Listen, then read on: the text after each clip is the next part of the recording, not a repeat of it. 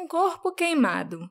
Múltiplas identidades usadas para fazer check-in em hotéis. Duas malas cheias de perucas e roupas sem etiquetas.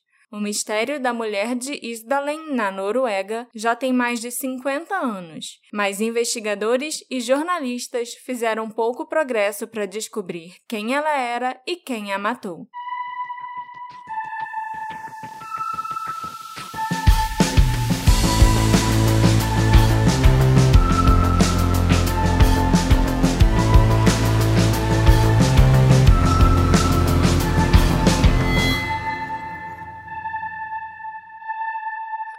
Meus ouvintes queridos! Bem-vindos a mais um episódio do Detetive do Sofá.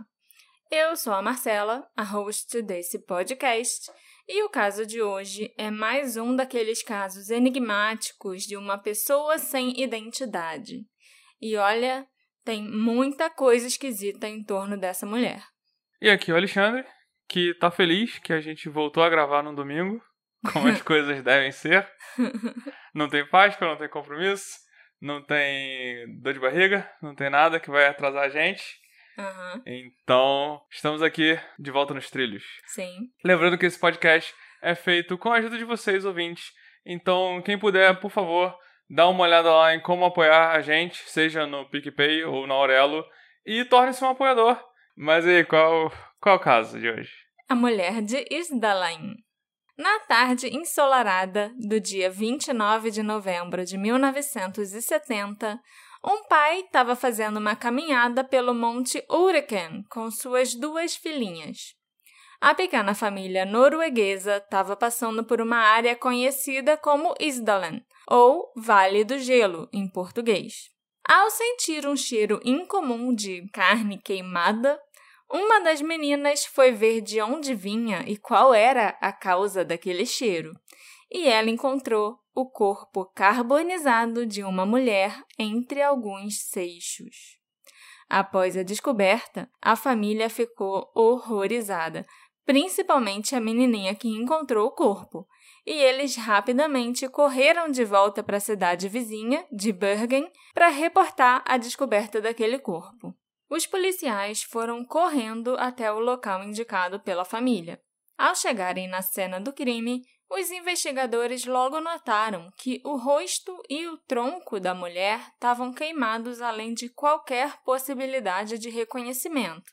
Mas, curiosamente, a parte de trás do corpo dela estava intocada. Só a parte da frente tinha queimado, a parte de trás do corpo estava tipo normal e não havia evidências claras de algum tipo de incêndio ou de queimadas ao redor da área onde ela foi encontrada. No espaço em volta da mulher havia muitas coisas espalhadas: uma garrafa de água queimada, cujo rótulo havia sido arrancado, um porta-passaporte vazio, um par de botas de borracha, um guarda-chuva quebrado, algumas peças de roupa, joias e um relógio, Estranhamente, todas as etiquetas das roupas tinham sido removidas. Ao redor do corpo da mulher também havia vestígios de papéis queimados, e embaixo dela ainda tinha um chapéu de pele que parecia ter sido embebido em gasolina. O posicionamento dos objetos deixou uma impressão forte nos investigadores forenses, porque a mulher não estava usando nenhuma daquelas coisas. Ela estava nua e não estava usando as joias nem o relógio, por exemplo. Todos os objetos foram colocados ao lado dela, dando uma impressão que algum tipo de cerimônia ou ritual tinha sido feito no local. Também chamou a atenção dos investigadores o fato da mulher não estar tá com nenhuma bolsa, carteira e não carregar nenhum tipo de documento de identificação. Depois da polícia ter tirado fotos e coletado todas as evidências no local, o corpo da mulher foi levado para o IML para autópsia. A história da descoberta desse corpo foi uma grande notícia em Bergen, uma cidade pacífica com baixa taxa de criminalidade. Os policiais acharam que não ia ser tão difícil descobrir quem era aquela mulher. Afinal, Bergen era uma cidade pequena, mas ninguém reportou o desaparecimento de uma mulher e ninguém apareceu para reconhecer o corpo nem nada parecido. Esse não foi um daqueles casos que o pessoal bota anúncio no jornal, vem ver o morto? Não, acho que não. A Noruega era um pouquinho melhor do que isso, sabe? não, eles não faziam essas coisas cafona aí de botar a foto do morto no jornal, não. A polícia então fez um apelo para testemunhas oculares.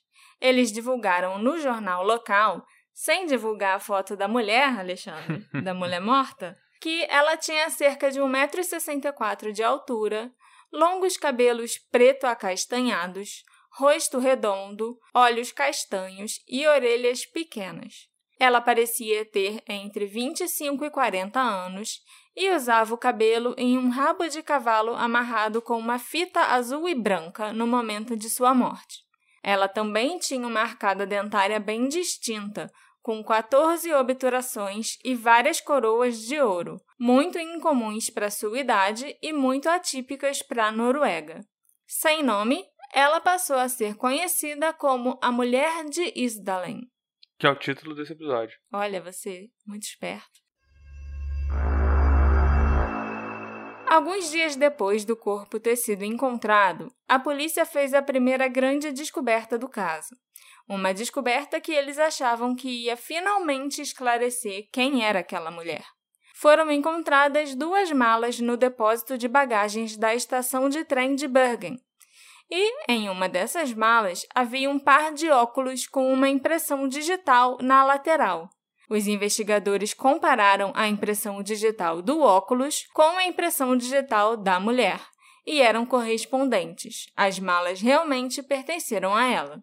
Nessas malas havia muitas roupas, algumas perucas, dinheiro alemão e norueguês, além de algumas moedas belgas, britânicas e suíças, é. um pente e uma escova de cabelo, vários cosméticos, algumas colheres de chá antigas, um tubo de pomada para tratamento de dermatite, maquiagens, um livreto com horários de trens, além daquele óculos com a digital. Em uma das malas ainda havia um bloco de notas, tipo um diário, cujo conteúdo parecia estar escrito em código. Após muito analisarem, as autoridades norueguesas concluíram que aqueles códigos deviam ser registros de viagens. Mas era código como? Eu vou entrar nos detalhes desses códigos mais tarde, porque eles acabam até contratando um criptógrafo para trabalhar nisso, oh. entendeu? Mas eram os códigos até meio bobos, tipo letras e números. Uhum. O22, O28P. Dizem que esse código, por exemplo, seria 22 de outubro a 28 de outubro Paris, entendeu? Entendi. Mas tem mais coisa aí que tá estranha. Devia estar tá mais encriptada. É, a gente vai chegar nisso nesse ponto mais tarde. Ao contrário do que os investigadores esperavam, não tinha nada naquelas malas que identificassem a mulher. As roupas das malas, assim como as roupas que estavam na cena do crime, também estavam sem etiquetas e até a pomada para dermatite teve o rótulo arrancado, impossibilitando que fosse descoberto o nome do médico que tinha receitado a pomada e o nome da paciente. Então a pomada era uma daquelas que você manda fazer, tipo de manipulação? É, pelo que eu entendi era assim, porque senão o rótulo da pomada não seria importante, né? Mas os investigadores trataram como se fosse algo bem se, importante se que foi arrancado. É. Se não tivesse tirado o rótulo, ia estar o nome dela, Isso. com certeza. A polícia começou a se esforçar para rastrear os pertences da mulher de Isdalen e ver se a origem deles dariam alguma pista sobre a identidade dela. Os investigadores entraram em contato com várias lojas de departamento na Noruega e no exterior, incluindo até as Galerias Lafayette, em Paris, para ver se as lojas reconheciam alguma peça de roupa, algum cosmético ou maquiagem da mulher. Mas nada. A única coisa que deu resultado foram as botas encontradas na cena do crime. Dentro da mala tinha uma sacola de uma sapataria da cidade de Stavanger, pertencente à família Hortved. Um dos proprietários, o Rolf Hortved, se lembrava de ter vendido um par de botas de borracha para uma mulher muito bem vestida, bonita e com cabelos escuros. As botas que ele vendeu para a mulher eram as botas encontradas no vale de Isdalen.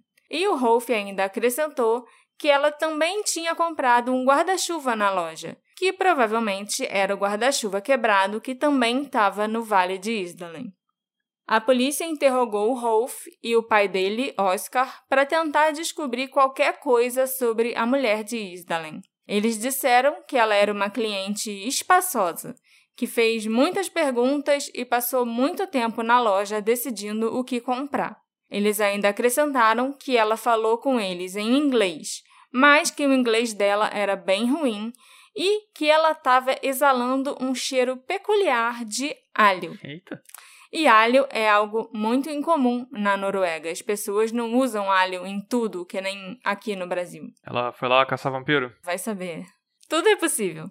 Mas o importante é que, usando a descrição dada pelo Rolf, a polícia conseguiu rastrear a mulher até o hotel St. Svitton, nas proximidades da sapataria. No hotel, ela tinha feito check-in com o nome de Fenella Lork, da Bélgica.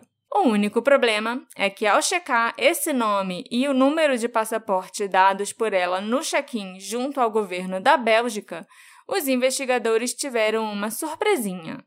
Não existia nenhuma Fenella Lork. Aquele claramente não era o nome verdadeiro da mulher.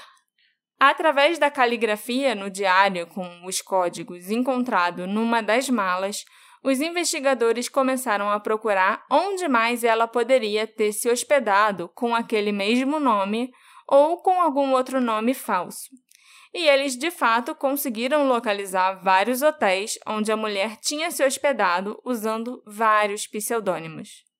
A mulher de Isdalen trocava de nome como quem trocava de roupa. E como a maioria dos hotéis exigia que os hóspedes mostrassem um passaporte e preenchessem um formulário de check-in, isso deve significar que ela tinha vários passaportes falsos. Os investigadores estimam que ela devia ter em torno de oito passaportes diferentes. No entanto, nenhum passaporte foi encontrado nas coisas dela nem na cena do crime, só uma capa de passaporte vazia e quase destruída pelo fogo foi encontrada perto do corpo.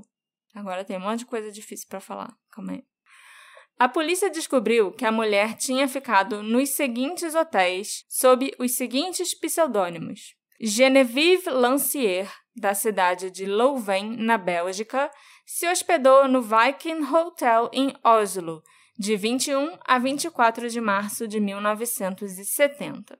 Cláudia Tielt, de Bruxelas, se hospedou no Hotel Bristol, na cidadezinha de Bergen, de 24 a 25 de março, e depois mudou de hotel e foi para o Hotel Scandia, ainda em Bergen, onde ela ficou de 25 de março a 1 de abril. Aí tem um gap bem grande, porque não se sabe o que ela fez ou onde ela esteve nos seis meses seguintes. O próximo hotel onde os investigadores têm certeza que ela esteve foi o KNA Hotelet, na cidade de Stavanger, entre 29 e 30 de outubro de 1970. E lá ela usou o nome de Claudia Nielsen, da cidade de Ghent, na Bélgica. Então ela sempre falava que era da Bélgica, só mudava a cidade. Entre 30 de outubro e 5 de novembro, ela esteve no Neptune Hotel, em Bergen, sob o pseudônimo de Alexia Zarnemerkas, da cidade de Ljubljana, que fica na Eslovênia. Mas ela realmente dizia, na maioria das vezes, que ela era da Bélgica, sim, Alexandre. Como é que era o nome da cidade? Ljubljana. O que, que você tá rindo? Ah, porque eu. Parabéns. Eu não ia. Pra, pra mim tá. Amor. Lijubigiliana. Eu já falei isso várias vezes. O segredo de você falar essas coisas difíceis é falar com confiança. Ah, tá, tá, tá. Se você falar com confiança, fingindo que sabe, ninguém te questiona. Entendi, entendi. Você acha que eu sei falar isso? Não. Achava. Eu inventei e falei com confiança. E você acreditou, tá vendo? Depois disso, a mulher usou o nome de Vera Jarle, da Antuérpia. Sim, também na Bélgica, o distrito dos diamantes, inclusive. Ah, é. Hum. E ela se hospedou no hotel Bristol, em Trondheim, de 6 a 8 de novembro. E aí aparece o nome que a gente já ouviu antes, Fenella Lork, que esteve no St. Vitum Hotel em Stavanger de 9 a 18 de novembro. Depois disso, ela foi para a cidade de Bergen novamente, dessa vez usando o nome de Elisabeth Lienhaufer de Ostend, e se hospedou no hotel Rosenkratz de 18 a 19 de novembro. Ela trocou de hotel no dia 19 e foi para o hotel Hordeheimen entre 19 e 23 de novembro. Nossa, muitos nomes, muitas cidades, muitos hotéis. Tá bem complexo. Aí, mas a polícia parece ter feito um bom trabalho de rastrear os movimentos dela. Sim, com certeza. Até porque ela nunca ficava muito tempo no mesmo lugar, né? Ela se movia com muita frequência e sempre mudava de identidade. E de acordo com as testemunhas, ela falava alemão, belga, inglês e norueguês. Outra curiosidade interessante é que ela sempre escrevia nas fichas dos hotéis que ela trabalhava num antiquário. E isso é uma coisa que quase nunca mudava, a profissão. Não, tudo bem ela falar quatro idiomas, parece até bastante, mas não deve ser esquisito pra galera daquele lugar falar mais de dois idiomas, sabe? Às vezes três. É, alemão principalmente, né? Tipo, do alemão pro belga, pro norueguês, não tem tanta diferença assim. É, falando de fonemas, no uhum. caso. Pro inglês também não. Inglês é, é mais parecido do que o alemão. Não, inglês é bem parecido com o alemão. Uhum.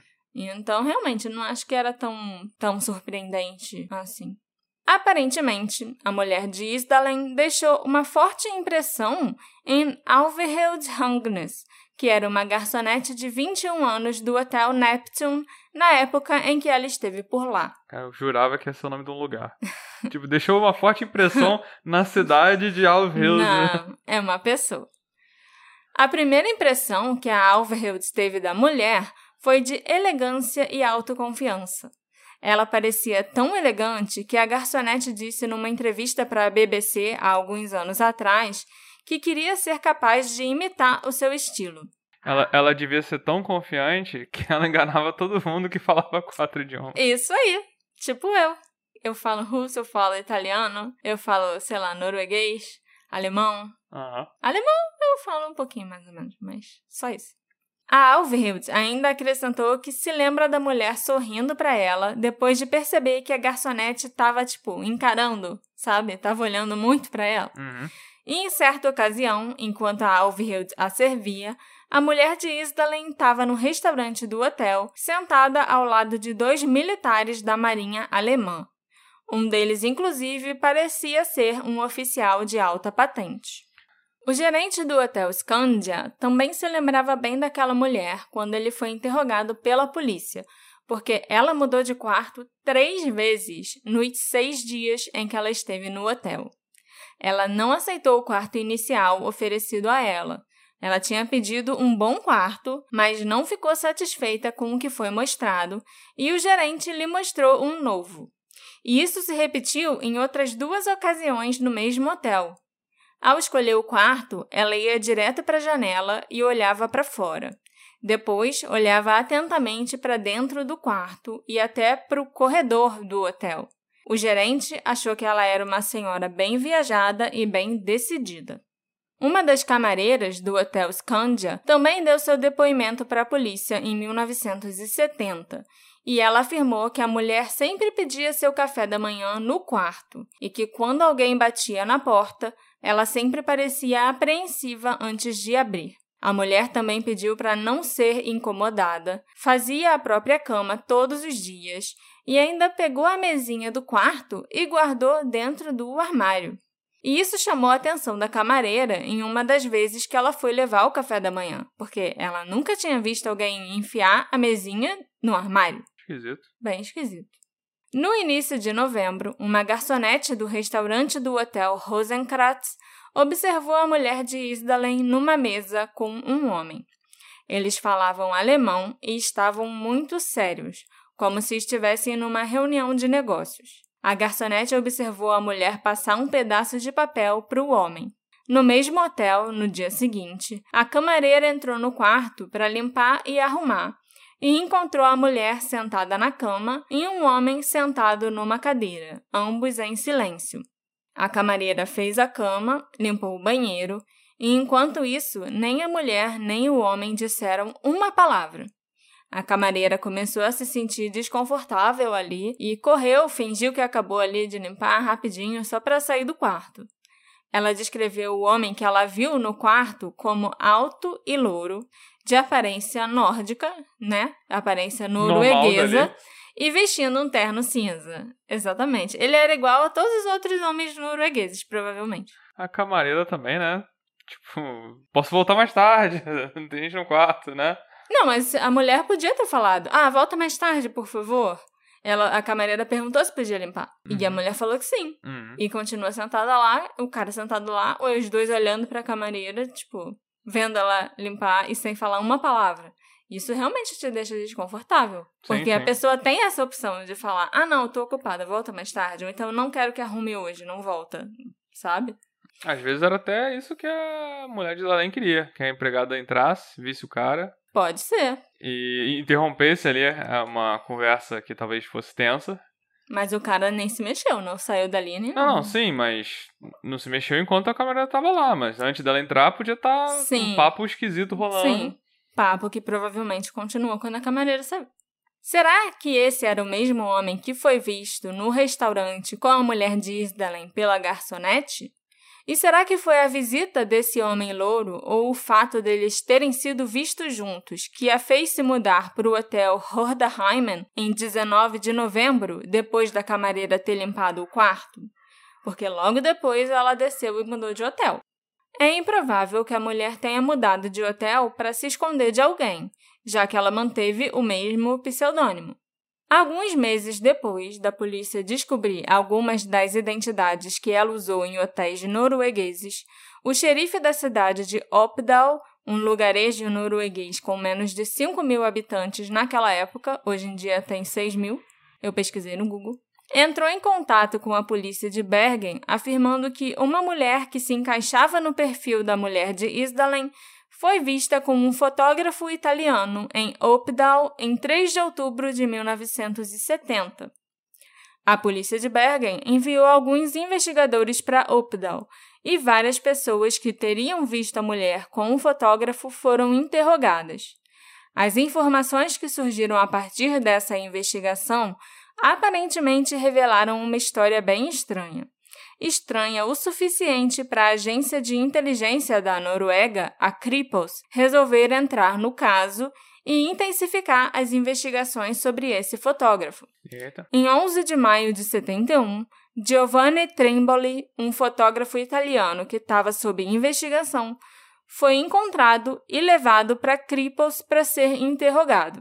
Nunca foi revelado tudo o que foi descoberto durante essa entrevista com ele, as únicas coisas que nós sabemos sobre a relação do Giovanni com a mulher de Isdalen é que eles jantaram juntos no hotel em Loen, na Noruega, que o Giovanni disse que a mulher era sul-africana de descendência alemã e que ele deu um cartão postal para ela.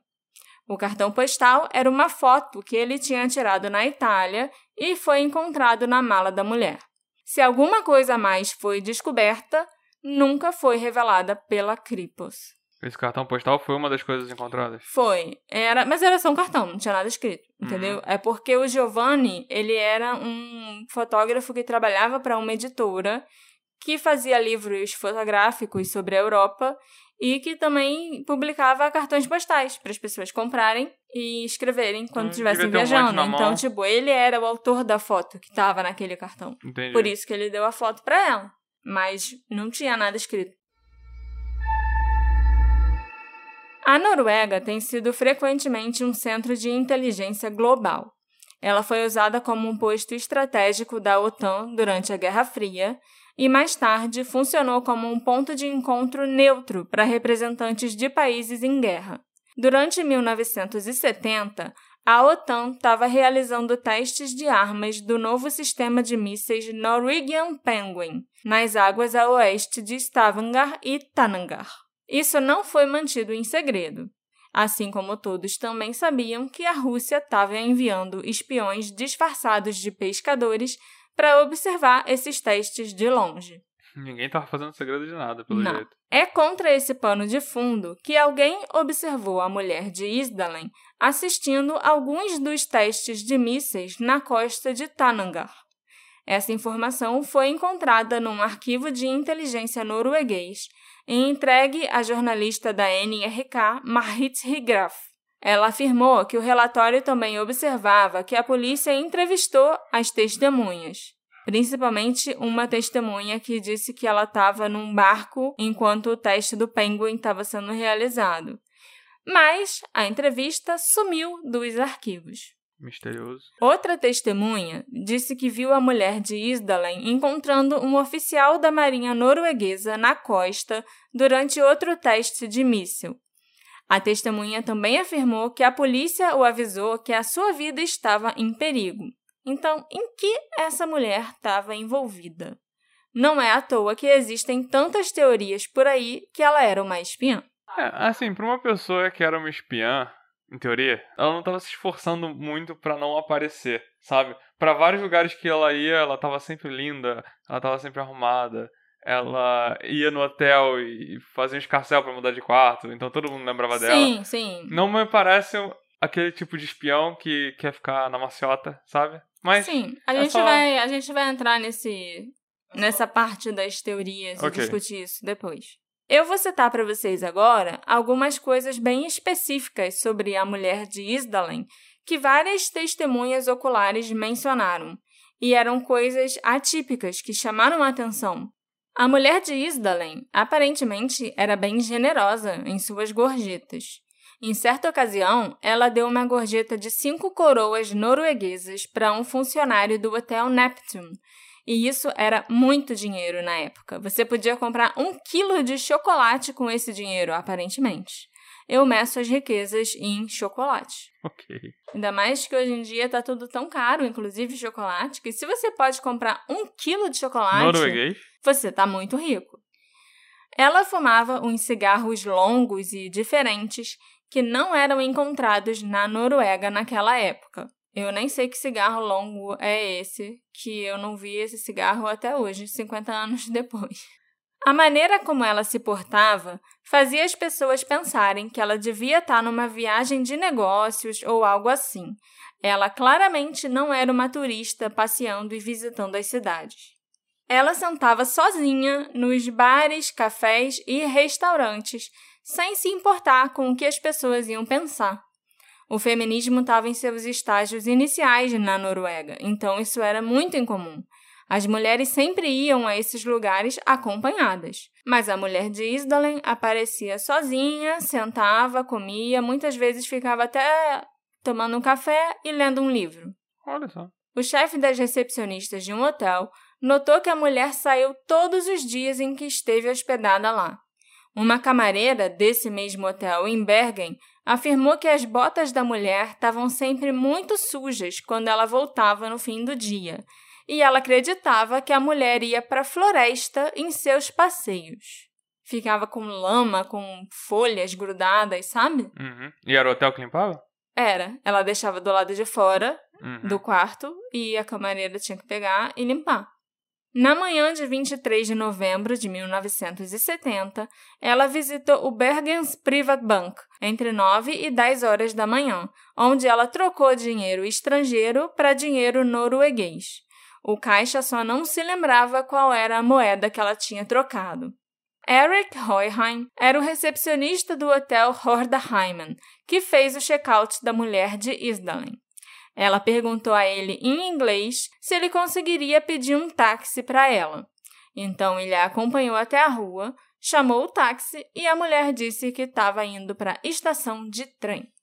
Nós sabemos que nesse dia, 23 de novembro de 1970, depois de fazer o check-out e pegar o táxi, ela parou em outro hotel da região e um homem entrou no táxi e seguiu com ela até a estação de trem de Bergen. A mulher pagou a corrida em dinheiro. E nós também sabemos que na estação ela guardou suas malas e depois disso ela desapareceu. O paradeiro dela entre 23 de novembro, na estação de trem, e 29 de novembro, quando o corpo foi encontrado, é desconhecido. Há uma história de um homem que diz que ele viu a mulher andando no vale de Isdalen, seguida por dois homens. A testemunha até diz que foi na polícia depois que o corpo foi encontrado. Mas essas informações não foram corroboradas. Se a testemunha estava dizendo a verdade, então eu acho que essa seria uma evidência que a mulher de Isdalen não estava sozinha quando ela morreu. Eu acho que muito dificilmente ela tenha morrido sozinha. Hum, você vai se surpreender daqui a pouco, então, Ok. com o resultado da autópsia. Ok. E você, Alexandre, você Hum. lembra daquele diário com alguns códigos escritos nele que foi encontrado na mala da mulher? Que parecia ser código que não era tão secreto assim. Sim. A polícia pediu a ajuda de um especialista em criptografia para entender o que eram aqueles registros codificados. E o criptógrafo sugeriu que as letras e números representavam meses, datas e locais de viagem. O dinheiro mais fácil que ele já ganhou, então. À primeira vista, isso parece funcionar. E de fato a polícia verificou as datas do itinerário de viagem de um dos pseudônimos que a mulher tinha e combinou alguns dos códigos com o itinerário. Por exemplo, O22, O28P se traduz em 22 a 28 de outubro, Paris. Com um desses nomes, um dos oito nomes que ela tinha, ela realmente teve em Paris nesse período. Uhum. Até aí, ok. Mas alguns dos grupos de códigos não seguem essa formatação. Tem alguns códigos que são simplesmente ML23NM, ou então 334L, 3316, 3316U. São muitos números, ou então muitas letras, que a gente não tem como saber o que significam. Então, ou essa ideia do criptógrafo de datas e locais está incorreta, ou talvez haja um segundo código em uso no diário da mulher. E essa é uma perspectiva atraente, porque oferece a chance de novas pistas serem encontradas se um dia esses códigos forem quebrados. Pô, o cara que resolveu a carta do Zodíaco podia começar a trabalhar nisso agora. Podia. As páginas, principalmente a primeira página do Diário da Mulher, está disponível na internet. Eu vou botar no nosso Instagram, inclusive, e é muito, muito Aleatório. doido. É. Enquanto todas essas investigações aconteciam, os legistas completavam os exames e a autópsia do corpo da mulher. Eles encontraram um hematoma inexplicável do lado direito do pescoço dela, que pode ter sido resultado de um golpe ou queda. Não havia sinais de que a mulher tivesse doente, e a autópsia também descobriu que ela nunca ficou grávida nem teve um filho. O mais impressionante de tudo é que, segundo os médicos, a morte da mulher de Isdalen foi bem dolorosa.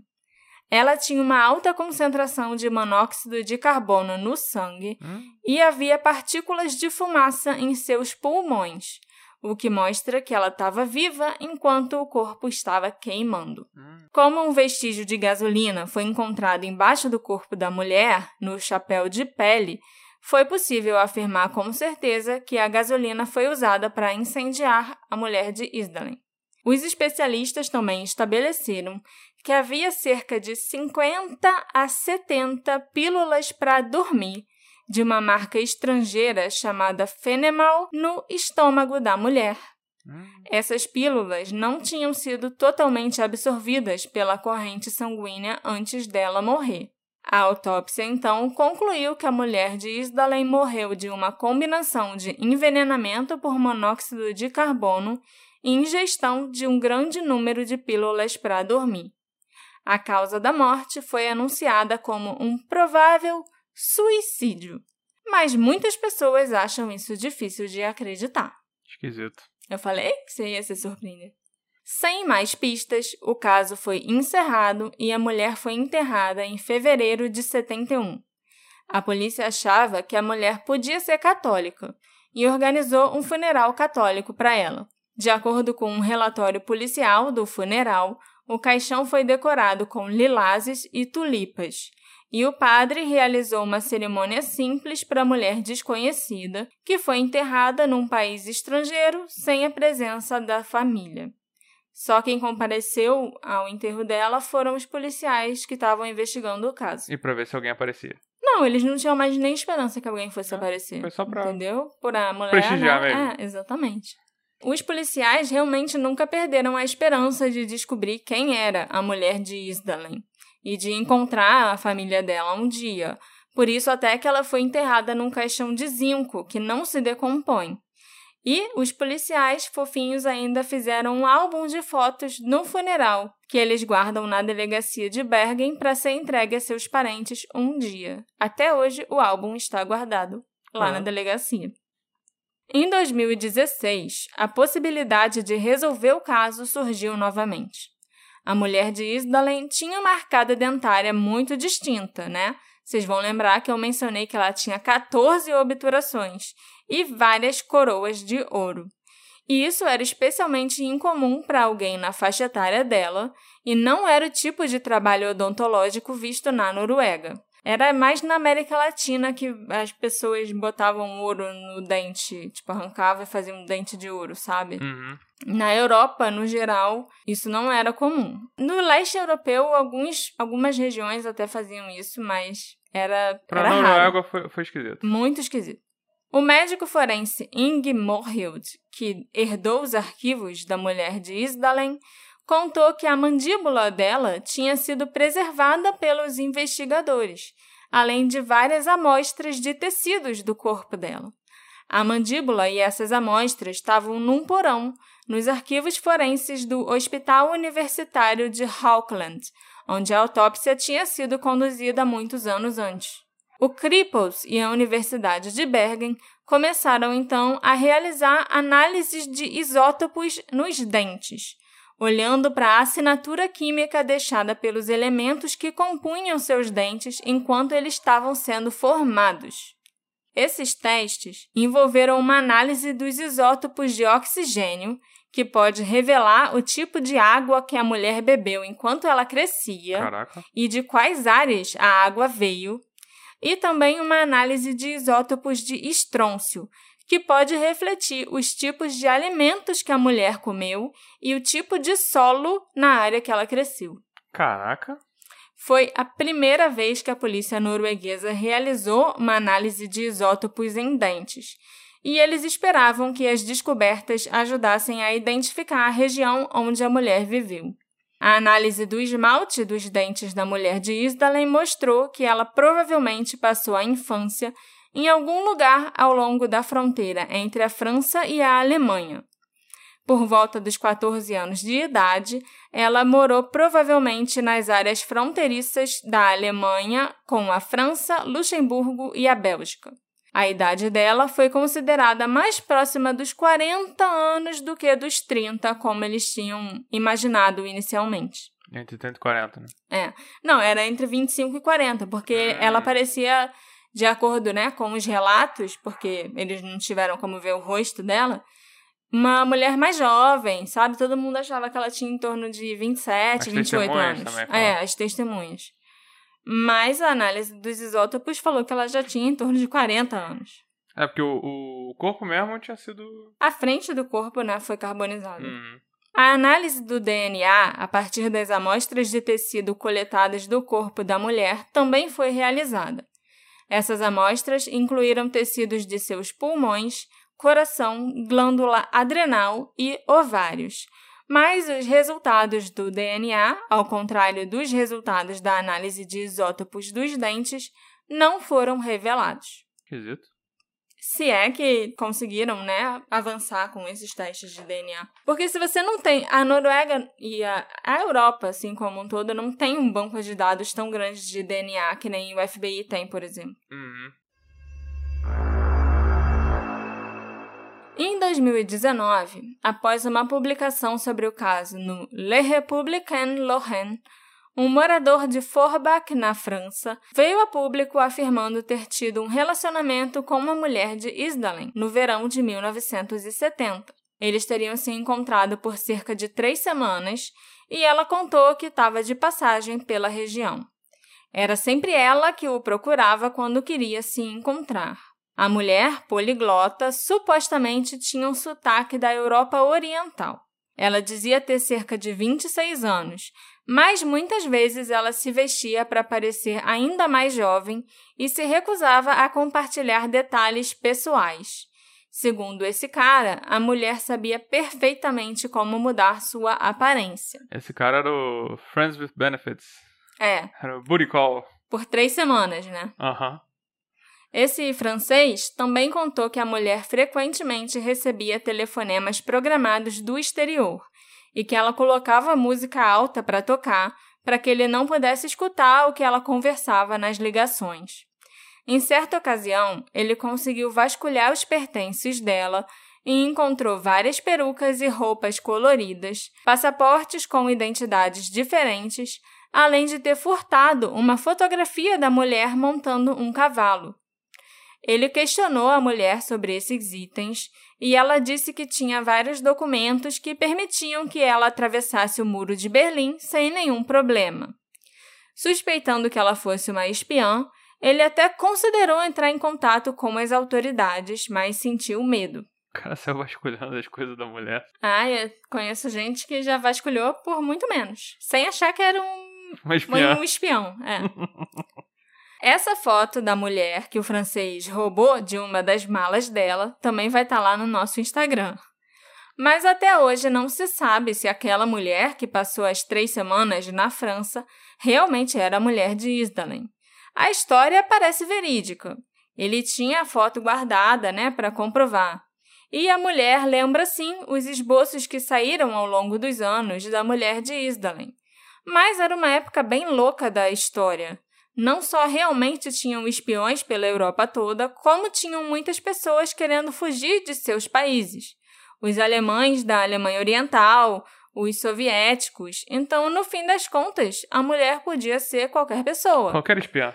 Não, podia ser uma, uma alemã que fugiu da Alemanha Oriental e estava sendo procurada e, tipo, estava fugindo por aí, Ou era só sabe? uma outra espiã que não fosse a mulher de Dalém. Sim, não era necessariamente a mulher de Isdalen, Uhum. entende?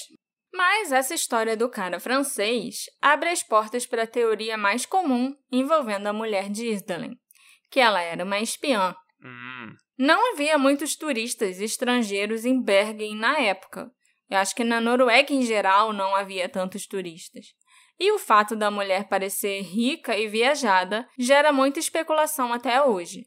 Esse caso aconteceu durante a Guerra Fria, e definitivamente havia muitos espiões na Noruega, incluindo até os espiões soviéticos. Também havia agentes israelenses operando na Noruega, como ficou evidenciado três anos depois, quando os agentes do Mossad mataram um homem em Lillehammer que eles confundiram com um terrorista. Eita. Então, a maior parte das pessoas que conhece esse caso acredita que a mulher de Isdalen foi assassinada, provavelmente por ser uma espiã.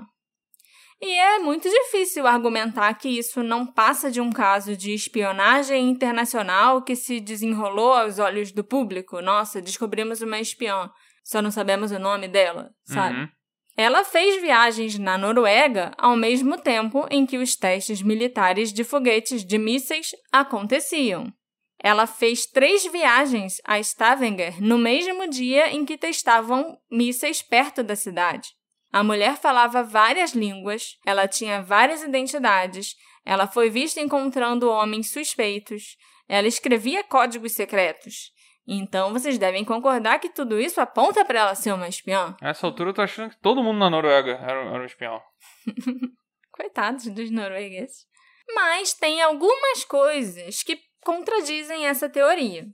Para começar, um espião, como você tinha falado antes, Alexandre, ele tem que se misturar no ambiente, né? Ele não Uhum. pode ser notado para ele ser eficaz. Faz sentido. Mas a mulher estava fazendo tudo o que podia para chamar atenção para si mesma. Ela era impressionante o suficiente para as testemunhas lembrarem dela décadas depois. Ela cheirava a alho, que era muito estranho para a Noruega naquela época, porque eles não usavam alho. Ela pedia para mudar de quarto várias vezes nos hotéis. Todas essas coisas chamam muita atenção para si mesmo. Um ex-oficial de inteligência entrevistado pela NRK na Noruega afirmou que um verdadeiro espião não precisaria de oito identidades diferentes. Pelo contrário, com tantos nomes falsos, o risco de errar ou falar alguma coisa que não deve, sabe? Trocar Trocar nome, um nome é muito grande. Uma espiã também não usaria um código quebrável e não teria sido observada tão facilmente. Ele também afirmou que as agências ou outros espiões não matariam alguém do jeito que ela foi morta, um jeito que chamou tanta atenção que a gente está discutindo até hoje. Mas aí a gente parte para a segunda teoria. Será que a mulher não só era uma espiã, mas além disso, ela era uma agente dupla? Ela era... Será que a mulher não era só uma espiã? Ela era inclusive mais espiã ainda? Do que os espiões? Exatamente. Será que isso não justificaria tantas identidades diferentes? Ela podia ter umas duas ou três identidades de cada lado para o qual ela trabalhava e mais duas ou três identidades próprias providenciadas por ela mesma sem que as agências soubessem, para ter uma espécie de seguro. Porque o trabalho de um agente duplo deve ser o mais perigoso de todos. Deve ser. E mais importante ainda, se ela foi morta porque a traição foi descoberta, hum, algum dos lados ia querer admitir que foi enganado? Talvez ela tenha sido queimada além do reconhecimento para impedir que a família dela descobrisse que era ela aquele corpo que foi queimado. Não para as autoridades não conseguirem identificar aquele corpo. Uhum. As agências geralmente remuneram as famílias dos agentes mortos durante o trabalho e as famílias concordam em ficar em silêncio. Mas uma agência não remuneraria a família de um agente duplo, e isso não garantiria o silêncio da família se eles resolvessem ir a público. Então, melhor você não deixar a família saber que a pessoa morreu ou não deixar que a família reconheça a pessoa ou veja aquela notícia e associe. Nesse, nesse raciocínio, será que as etiquetas, os rótulos, tudo que foi removido, será que foi ela que removeu? Porque ela era uma agente e não queria ser rastreada? Ou será que removeram depois que ela morreu para dificultar qualquer coisa? As etiquetas das roupas que estavam nas malas e tudo que tinha na mala uhum. não pode ter sido removido depois do dia 23 de novembro. Que foi ela que guardou, né? Porque ela guardou as malas na estação e as malas só foram retiradas depois pela polícia quando a estação viu, oh, essas malas já estão aqui há muito tempo e ninguém veio buscar. Vamos entregar para a polícia. Uhum entendeu? Uhum. Então tem que ter sido antes dela morrer. Mas isso também pode justificar a mulher querer aparecer, querer ser observada, sabe? Ela podia estar com medo de alguma coisa ou de alguém. E as testemunhas falaram isso, né? Que ela estava sempre apreensiva antes de atender a porta do quarto, por exemplo. Uhum. Talvez fosse um medo real, talvez só paranoia, mas ela estava se comportando de uma maneira que a maioria das pessoas faria se pensasse que estava em perigo. Estava trocando de nome, trocando de quarto, pedindo quarto com vista para a rua, sempre alerta. Será que ela sabia que ela foi descoberta como agente dupla e estava tentando fugir e se proteger, mas acabou sendo em vão? E ao mesmo tempo ela queria que as pessoas lembrassem que ela esteve ali caso alguma coisa acontecesse com ela. É, porque isso ela conseguiu, ela deixou uma impressão. Sim, ou será que não? Digamos que ela era uma espiã, ou pior, que ela era uma agente dupla. É possível que o relógio e as joias que ela usava fossem características marcantes, até uma espécie de cartão de visita dela. Aqueles itens específicos que ajudariam a identificar a mulher sem revelar sua identidade.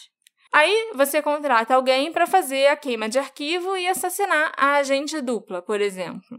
Além de uma foto para identificar o alvo, o assassino recebe informações que ela usa joias e relógios de tal tipo ou tal marca. Se alguém estivesse procurando por ela, ela poderia facilmente ter deixado esses itens ilesos ao lado de um corpo de uma mulher parecida com ela para mostrar que ela estava morta, que o rastro levou a um beco sem saída porque aquela espiã ou agente dupla procurada já tinha sido assassinada. Por isso, queimar o rosto, né, a parte da frente do corpo da mulher de Isdalen, e deixar os itens organizados ao redor dela. Será que a espiã ou agente dupla conseguiu escapar e a mulher de Isdalen era só uma pessoa comum, de quem ninguém sentiria falta e que foi morta simplesmente por se parecer com uma espiã? Hum. E a espiã verdadeira continuou viva por aí? A trama se complica. Tô viajando muito? Provavelmente, mas foi num rumo interessante. Que bom que você achou. Mas vamos sair então do mundo da espionagem e falar sobre outras teorias que existem. Porque existem outras. Olha aí. Ó. A autópsia concluiu que ela cometeu suicídio, por mais estranho que pareça alguém tacar fogo em si mesmo, né, para morrer.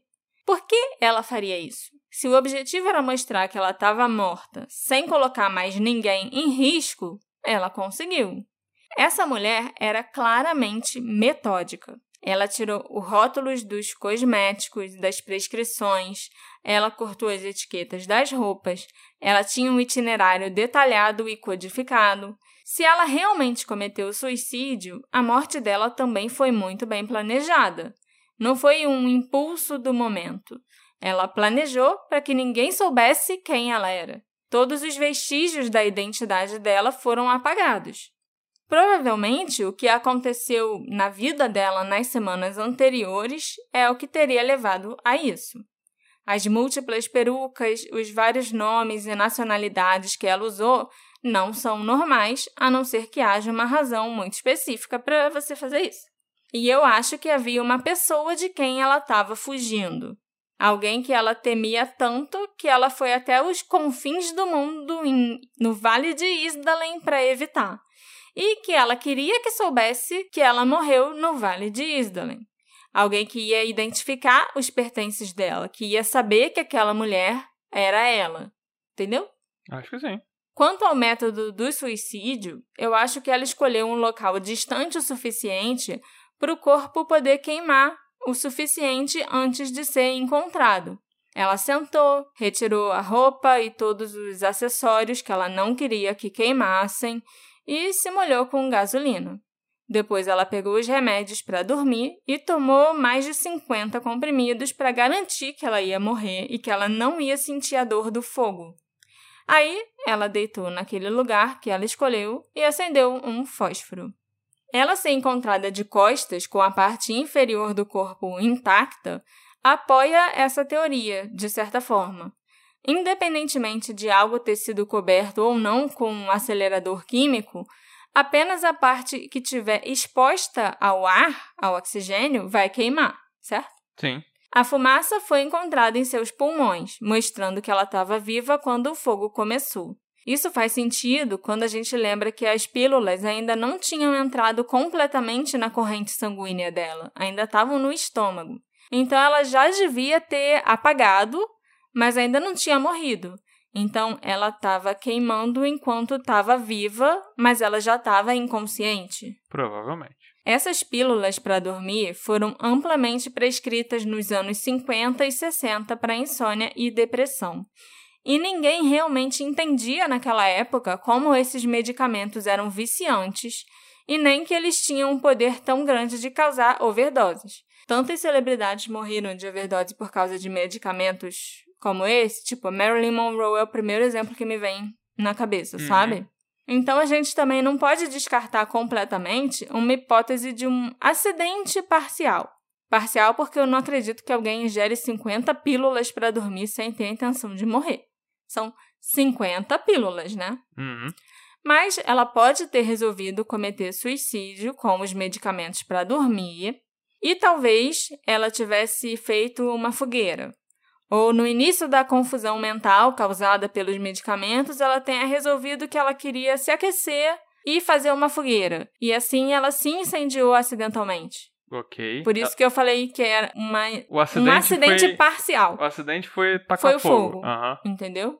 Porque tomar 50 pílulas para dormir, Seria ou você tomou porque você quer se matar, ou porque alguém te obrigou para fingir que você queria se matar. Uhum. O que para mim torna a teoria do suicídio um pouco implausível é que eu sempre achei muito intrigante que tinha um porta-passaporte vazio na cena do crime.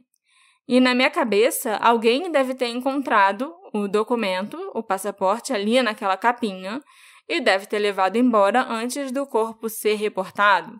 Ou o suposto assassino levou o documento e só deixou a capa, entendeu? Uhum. Porque ninguém anda por aí com um porta-passaporte sem passaporte. Sim. Outra teoria popular sobre a mulher de Isdalen é que ela era uma prostituta de alta classe.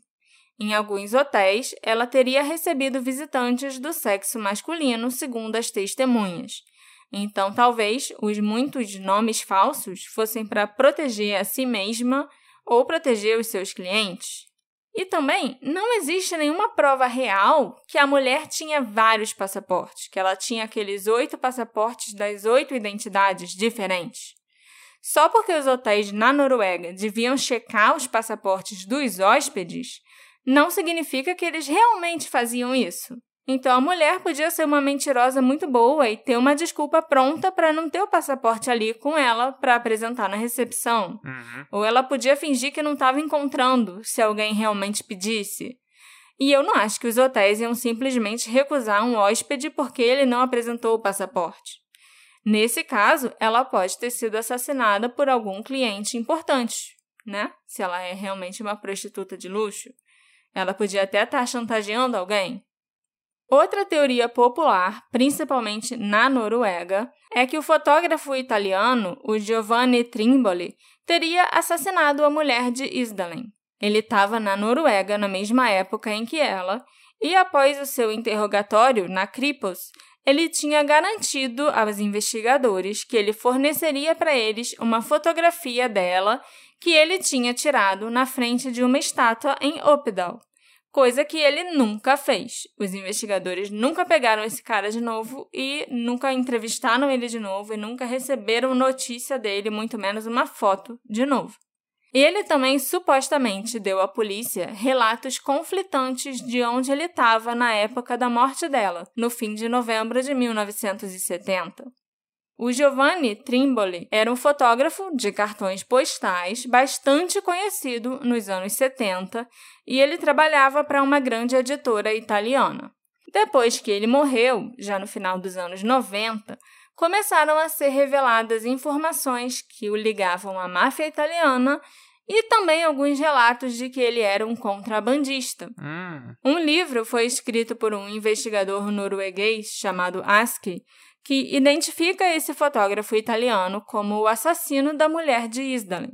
Mas o nome do Giovanni Trimboli nunca foi mencionado no livro para evitar ações legais por parte de seus parentes ricos na Noruega. Ele ainda tem descendentes muito ricos que estão vivos e moram na Noruega. Então, se o, o apontasse para ele Por nome. por nome, né? Ou foi Giovanni Trimboli que assassinou a mulher de Isdalen, iam cair em cima dele por difamação. Mas, para o investigador escrever um livro com esse teor, Não foi de graça. não foi de graça. Tinha alguma, alguma coisa estranha com ele, realmente. E já que eu falei sobre os rumores do Giovanni ter sido um contrabandista, nós chegamos na última teoria sobre a mulher de Isdalen. A teoria que ela estava envolvida em algo no mercado negro, o que se encaixaria perfeitamente com aquela história que ela sempre dizia que trabalhava num antiquário. Talvez isso fosse verdade, inclusive. Ela podia realmente trabalhar no ramo de antiguidades e podia estar envolvida no mercado negro de arte roubada. Havia duas peças do Gauguin que foram roubadas de Londres em junho de 1970. As pinturas desaparecidas embarcaram num trem em Londres e acabaram reaparecendo na Itália só em 75. O roubo de arte dessa magnitude tem sido associado ao crime organizado, e isso poderia explicar os homens de terno cinza e terno preto que foram vistos com a mulher de Isdalen. E também tinha um tubo que parecia uma garrafa que foi encontrado lá na cena do crime. E dizem que a mulher sempre andava com um tubo de plástico estranho com ela. Tipo, pra botar a tela? Exatamente. E aí, enquanto eu estava escrevendo, eu pensei, ué, o tal tubo, eu não mencionei ele antes porque eu pensei, tá, qual a importância da mulher andar com um tubo para cima e para baixo, sabe? Era um tubo, a não ser que a gente esteja muito curioso para saber o que tinha dentro dele. Uhum. Ele não tem uma participação importante, assim, na história teorias. da mulher né? de Isdalen. Aham. Aí eu lembrei das telas roubadas e que ela falava que ela trabalhava em antiquário ou com antiguidades e coisas assim.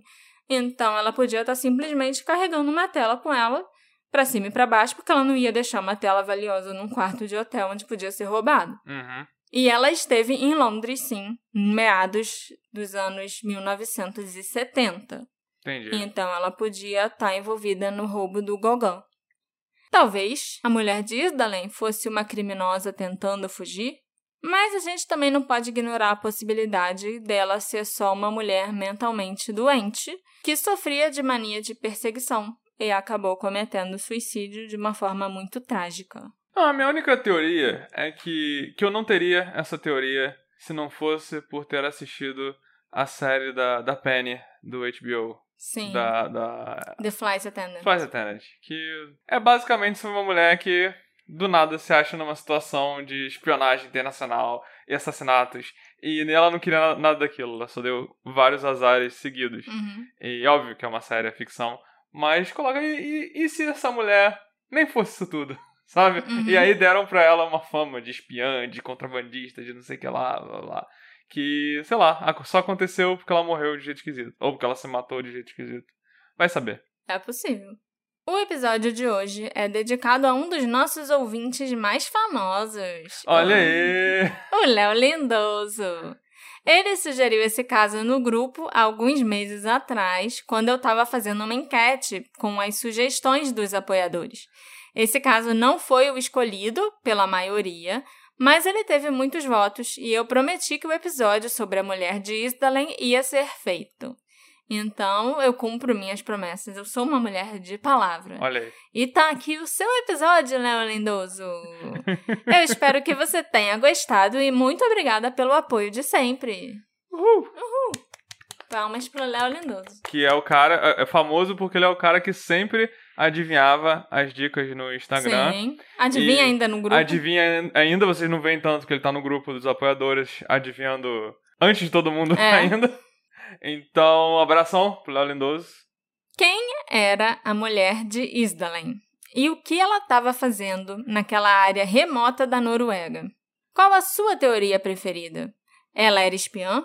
Agente dupla? Contrabandista de arte? Agente tripla? Prostituta de luxo? Uma espiã que conseguiu se aposentar depois de matar uma mulher aleatória que parecia com ela? Hum. Ela foi assassinada ou cometeu suicídio?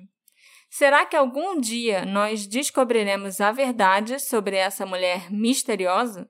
Me encontre nas nossas redes sociais, arroba detetive do sofá, e me conta o que você acha. A gente se encontra na próxima investigação. Tchau, tchau. Tchau, tchau.